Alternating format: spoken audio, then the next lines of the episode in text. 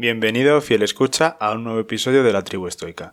Continuamos con la serie iniciada con cabeza de vaca y seguimos analizando a la otra gran figura que aparece en el libro de Loomis. No hablo de otro que de Francisco Pizarro, uno de los conquistadores más impresionantes de la aventura de las Américas. De la misma manera que en el episodio anterior nos situamos en Norteamérica, en esta aventura iremos más al sur, en busca del mítico Perú. Este episodio no pretende ser una descripción de las grandes batallas vividas por nuestro protagonista. En lugar de eso, aspiro a dibujar un retrato psicológico de uno de los personajes más increíbles que ha dado España. Espero que lo disfrutes. Comenzamos.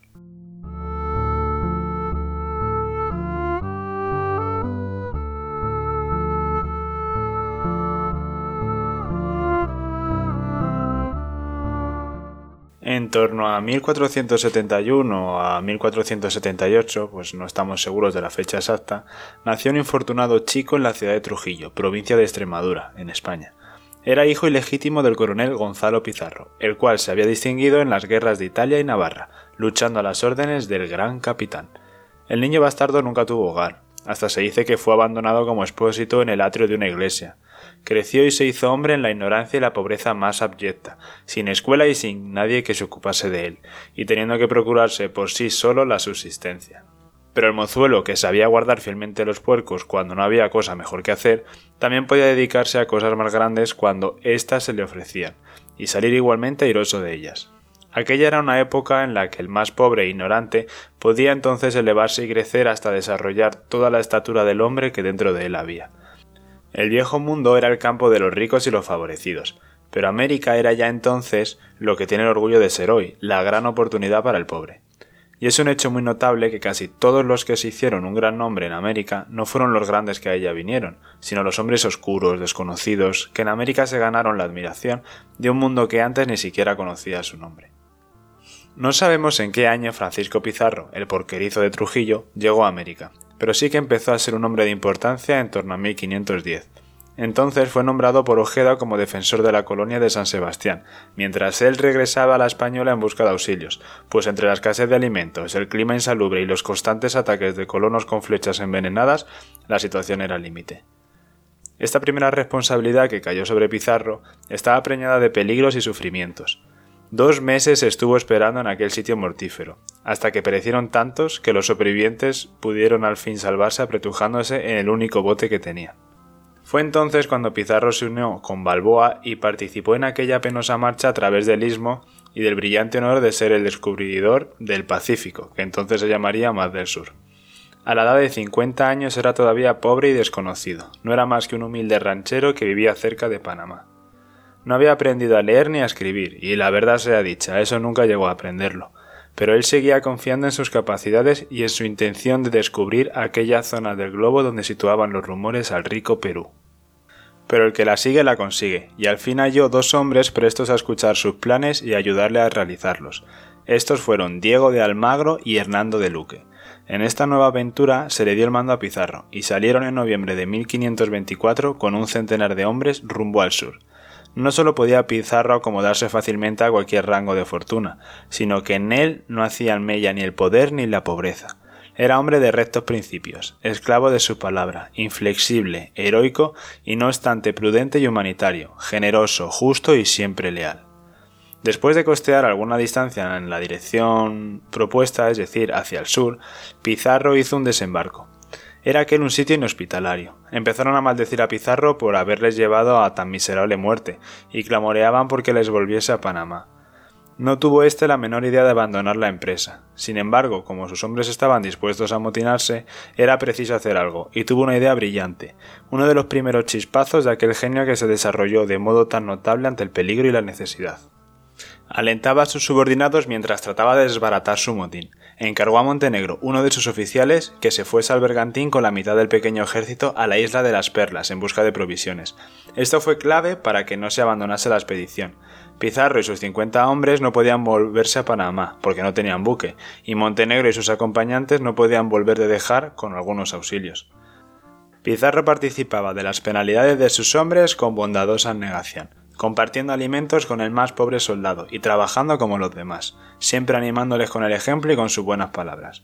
Como muestra de las penalidades que sufrían, decir que más de 20 hombres, es decir, casi la mitad de aquel grupo, murieron a consecuencia de sus privaciones, y los que sobrevivieron perdieron toda esperanza, excepto el esforzado jefe.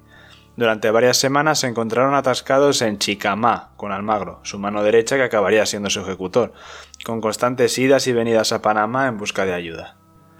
No había entonces en todo el mundo un hombre de raza blanca que supiese lo que había más allá del sitio donde habían llegado los aventureros españoles, y para sentir aliento y valor es necesario saber con certeza que existe algún objetivo en el punto al que nos encaminamos, una jornada desde un punto conocido a otro punto conocido también, ambos dentro del mundo civilizado, aun cuando entre los dos se extiendan tierras desiertas, es muy distinta a una jornada que se emprende desde un punto a través de tierras ignotas a otro punto ignorado, siendo la salida, el trayecto y el término cosas del azar y la aventura, sin guías ni jalones que marquen el camino.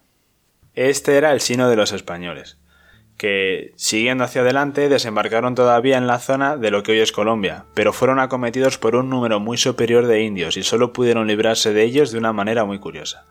En la desigual batalla los españoles se vieron acorralados, cuando uno de ellos cayó de su caballo y ese pequeño incidente puso en fuga al enjambre de indígenas. ¿Qué es lo que habría ocurrido?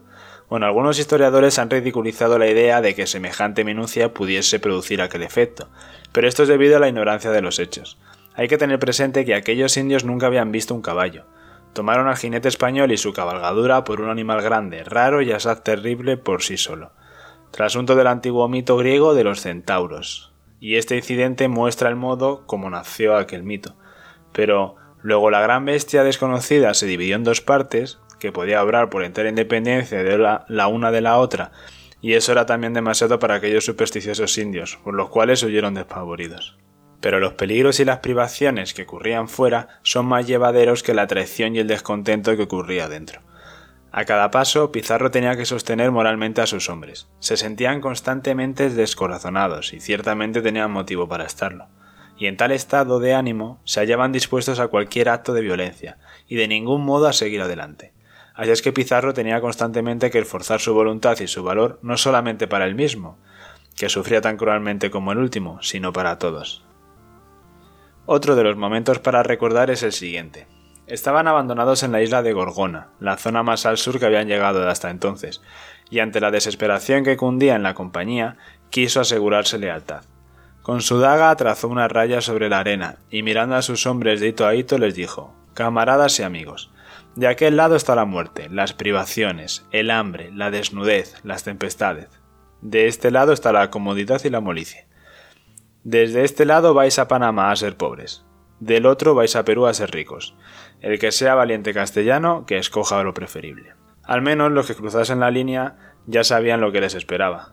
Algunos de los nombres que merecen ser recordados por cuantos aman la lealtad y el valor eran Cristóbal de Peralta, Domingo de Soria Luce, Nicolás de Rivera, Francisco de Cuellar, Alonso de Molina, Pedro Alcón, García de Jerez, Antón de Carrión, Alonso Briceño, Martín de Paz y Juan de la Torre. Los que eligieron Panamá volvieron a las órdenes de Tafur y dejaron a los valientes, o inconscientes, según como se mire, exploradores eh, sin medio de salir de ahí, quedando los 14 solo en su pequeña isla del desconocido mar Pacífico.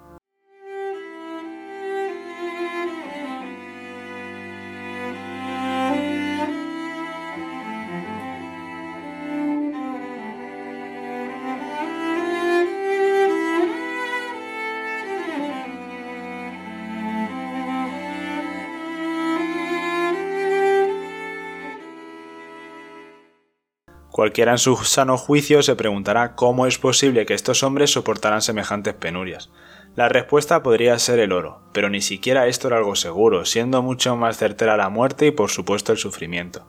Quizás una solución tenga que ver con lo eterno. Pizarro reunía a su gente a diario para hacer sus devociones, y todos los días daban gracias a Dios por conservarles la vida y le pedían que no los desamparase. Pizarro fue siempre un hombre devoto, y nunca hacía acto alguno sin invocar la gracia divina ni se olvidaba nunca de dar gracias a Dios por los éxitos que alcanzaba. Así lo hizo hasta el fin, y aun en su último momento trazó con los dedos la cruz, que tanto le reverenciaba. Pero sigamos con nuestra historia. Evidentemente tuvieron que venir refuerzos, y los que fueron a rescatarlos hallaron a los catorce valientes en la isla de Gorgona, y Pizarro pudo al fin continuar su viaje con unos cuantos marineros y un ejército de once. Dos de los catorce estaban tan enfermos que tuvieron que quedarse en la isla, al cuidado de unos indios amigos, y con el corazón apenado sus camaradas se despidieron de ellos. Estaban todavía sin ropa y sin un maravedí, pero un hombre llamado Luque hizo una colecta para él de 1500 ducados, y en la primavera del año de 1528 embarcó Pizarro para España. Llevó consigo a Pedro de Candía y algunos peruanos, con varias llamas, telas primorosamente tejidas por los indios y algunas joyas y vasijas de oro y plata para corroborar su delato. Llegó a Sevilla durante el verano, y fue en el acto encerrado en el calabozo por enciso, en virtud de una cruel y antigua ley que por mucho tiempo prevaleció en todos los países civilizados, que permite encarcelar por deudas. Imagínese el panorama. Después de todas las penurias que está sufriendo, resulta que vuelve a España para pedir ayuda y le encierran por deudas. En fin, la historia de sus hechos no tardó en divulgarse, y por orden de la corona fue puesto en libertad y llamado a la corte. De pie ante el arrogante Carlos V, el analfabeto soldado contó su historia con tanta modestia, de un modo tan varonil y con tal claridad, que el emperador derramó lágrimas al oír el relato de tan horribles sufrimientos, y se entusiasmó ante la heroica entereza. Por fin la reina intervino en el asunto, y el 26 de julio de 1529 firmó de su propia mano el documento que daba a Pizarro el título de gobernador, capitán general, adelantado y alguacil mayor de Nueva Castilla, que sería el nombre que después recibiría Perú, mientras que su compañero Almagro solo consiguió el título de hidalgo. Ese será uno de las razones por de los roces que tendrán más adelante y que acabarán de forma trágica. Pero no era Pizarro uno de esos hombres a quienes la fortuna le trastorna la cabeza ni lo aplastaba la adversidad, ni, lo que es más raro todavía, le embriagaba el éxito más brillante, en lo cual se elevaba a mayor altura que Napoleón, que era más grande como genio pero menos noble como hombre. Elevado de una yeta y prolongada pobreza al más alto pináculo de la riqueza y de la fama, Pizarro fue siempre el mismo hombre tranquilo, modesto, prudente, heroico, temeroso de Dios y agradecido a sus beneficios. Después de firmar su contrato con la corona, Pizarro sintió anhelo de visitar los lugares en que transcurriera su niñez, donde fue a reclutar a sus hermanos y personas de confianza. De su encuentro con Reyes volvió a recordar su trato con los cerdos. La fortuna y el esfuerzo le puede hacer sentir a un espíritu como el suyo semejantes contrastes. Pero bueno, volvamos. Pizarro volvió a las Américas y de nuevo salió de Panamá en su tercero y último viaje hacia el sur. Tenían sus tres buques 180 hombres y 27 caballos, o sea, una situación en la que no se había visto hasta entonces.